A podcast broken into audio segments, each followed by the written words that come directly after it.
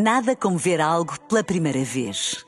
Porque às vezes, quando vemos e revemos, esquecemos-nos de como é bom descobrir o que é novo. Agora imagine que viu o mundo sempre como se fosse a primeira vez. Zais. Veja como se fosse a primeira vez. Na rádio, no digital, em podcast. Música para sentir, informação para decidir.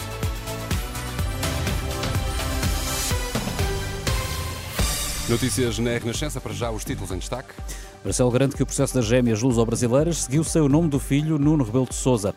Uma vitória para a Ucrânia e para a Europa, diz Zelensky sobre a decisão de abrir negociações para a adesão da Ucrânia à União Europeia.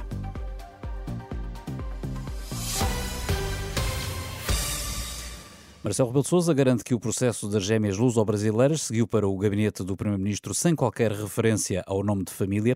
O Presidente da República voltou a ser questionado sobre a polémica e remeteu para o chefe da Casa Civil a conclusão inicial de que as gêmeas não teriam prioridade no tratamento em Portugal.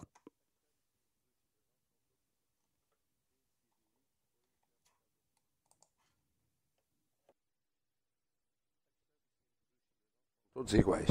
Quem decidiu isso foi o chefe da Casa Civil.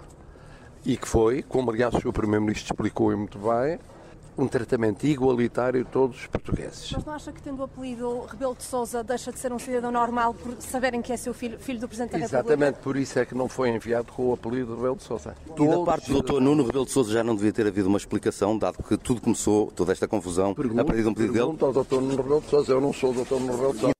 Marcelo Rebelo Sousa em declarações aos jornalistas ao final da tarde em Serralves, no Porto. Antes, já o Presidente tinha esclarecido que a posição do chefe da Casa Civil da Presidência da República era contrária ao tratamento das bebés luso-brasileiras em Portugal. Apesar das objeções da Hungria, o Conselho Europeu vai abrir negociações formais eh, da adesão da Ucrânia e também da Moldova ao Clube dos 27 através eh, das redes sociais. Eh, Charles Michel, presidente do Conselho Europeu, disse ser um sinal claro de esperança para estes países e também para o continente europeu. Viktor Orban, o presidente da Hungria, abandonou a sala na altura da votação, o que permitiu que a decisão fosse tomada por unanimidade.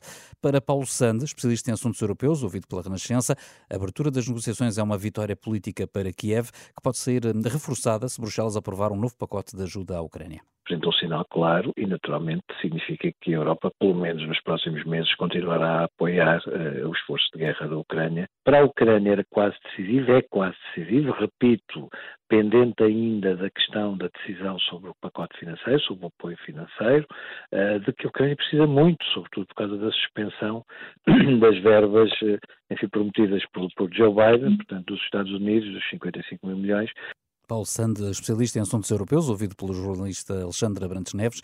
António Costa avança, entretanto, que a União Europeia vai apoiar a Ucrânia com mais 50 eh, mil milhões de euros, mas ainda não é garantido que o valor seja incluído no orçamento comunitário. Haverá seguramente 50 mil milhões de euros para a Ucrânia, mais um bocadinho, mas não muito. E Viktor Orban aceita uh, que os 50 mil milhões fiquem dentro do orçamento comunitário? Isso foi conseguido? Essa parte é a parte que ainda falta discutir. Para já, não inviabilizou à abertura das negociações com a Ucrânia e com a Moldova. Com Moldova. Nós vamos ver quando chegarmos à parte do orçamento. António Costa em declarações em Bruxelas à SIC Notícias. O presidente da Ucrânia já reagiu, entretanto. Zelensky diz que se trata de uma vitória para a Ucrânia e para toda a Europa e que a história é feita por aquelas que não desistem de lutar pela liberdade. Os 27 decidiram ainda conceder o estatuto de candidato à Geórgia. O Banco Central Europeu decidiu hoje manter as taxas de juros inalteradas, apesar da descida da inflação. O índice de preços nos países do euro já caiu para cerca de metade. No caso português, desceu em novembro para 1,5% em relação ao mesmo mês do ano anterior. Ainda assim, a presidente do BCE alertou que é preciso manter cautela. É algo compreensível, diz o economista João César das Neves. Bem, a situação é ainda uma situação um bocadinho incerta, não é? A estratégia do Banco Central Europeu é a mesma do Banco Central Americano ou do Central Banco Central Inglês, que também mantiveram as suas taxas, ambos, aliás, acima da nossa taxa europeia, eh, porque as inflações têm vindo de facto a descer, mas a situação continua muito incerta. Há ainda muitos choques que podem vir a acontecer e, e, e envolvente internacional é muito ambígua e por isso é, é, é importante dizer que até, até, as coisas estarem fortemente solidificadas não se vai baixar taxas. É bom não subir, portanto é sinal que a política está a funcionar que já a dose terá sido provavelmente razoável, mas não se pensa ainda em baixar taxas. Comentário do economista João César das Neves.